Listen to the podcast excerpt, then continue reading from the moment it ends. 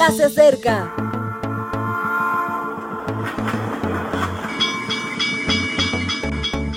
Partimos ya.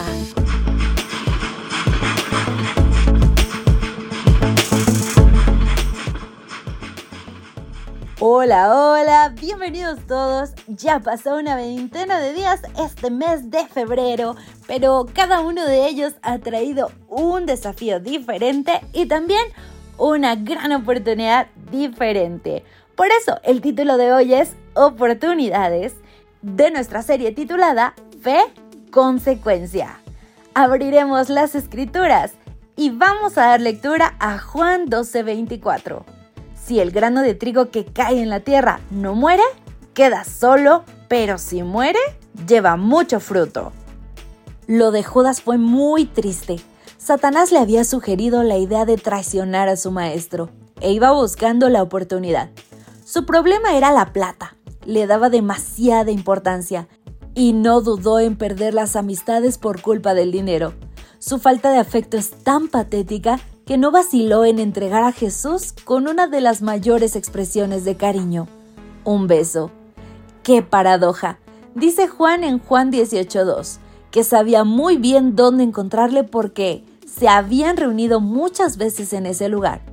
Y es como para preguntarse, ¿no habían servido de nada tantos momentos de amistad?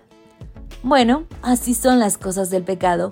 Convierte a los amigos en cosas, modifica los recuerdos a su antojo, desfigura las relaciones. Dice Mateo 27.3 que tras la entrega cambió de parecer. Alguna versión traduce que se arrepintió, pero el verbo original, metamelomai, tiene un significado más superficial, algo así como lamentarse. No es lo mismo lamentarse que arrepentirse. A esta actitud la llamamos atrición. Está muy vinculada con el temor por las consecuencias, ese sentimiento no le hizo cambiar y finalmente concluyó en la horca. Lo de Judas fue muy fuerte. Lo de Pedro fue distinto. Tres veces negó a su maestro y no dudó en emplear los peores juramentos que conocía. Dice Mateo 26:75 que al darse cuenta que lo había realizado, lloró amargamente. Podríamos pensar que como sucedió con Judas, era un simple lamento, pero cuando observamos su conducta, llegamos a la conclusión de que era verdadero arrepentimiento. ¿Por qué? Porque un verdadero arrepentimiento produce cambios. En Juan 21:17, cuando Pedro tiene la oportunidad de aclarar las cosas con su maestro, se siente contristado. El verbo lipeo. Esta es una palabra que habla del verdadero y profundo sentimiento. A esa actitud la llamamos contrición. Judas solo pensaba en la bolsa y llegó a creer que su pecado se podía solucionar con un desembolso, devolviendo 30 monedas. No había entendido que, cuando nos equivocamos, la culpa es de uno y la solución de otro. Pedro no había dejado de pensar en la pesca. Tres años con el maestro le ayudaron a intuir la inmensidad del pescador de hombres y tuvo la oportunidad de una repesca. A Dios le encanta dar nuevas oportunidades. Solo hay que leer la Biblia para entender lo grande y cariñoso que es el Señor. Pedro cambió y muchos, gracias a él, cambiaron. Tú también tienes la ocasión de elegir entre atrición o contrición. Ojalá aproveches bien la oportunidad.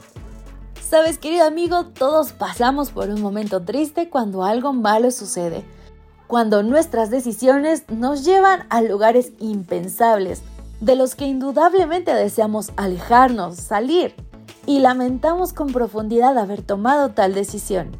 Pero eso no es arrepentimiento. El arrepentimiento es algo que ocurre en tu corazón, algo profundo en el que realmente deseas no haberlo hecho, pero no por las consecuencias, sino porque le fallaste a Dios. Entonces tú cambias y tu actitud se renueva, haciendo un nuevo compromiso con nuestro Dios en el que prometemos no volver a caer. Ese es un arrepentimiento genuino y verdadero y es lo que Dios desea que hagamos en nuestra vida. Ese arrepentimiento viene de Dios, así que si no lo has vivido, solo debes buscarlo. Él te ayudará a realizar un cambio en tu vida y a salir de donde estés. No lo dudes, no lo pienses. acude a nuestro Dios.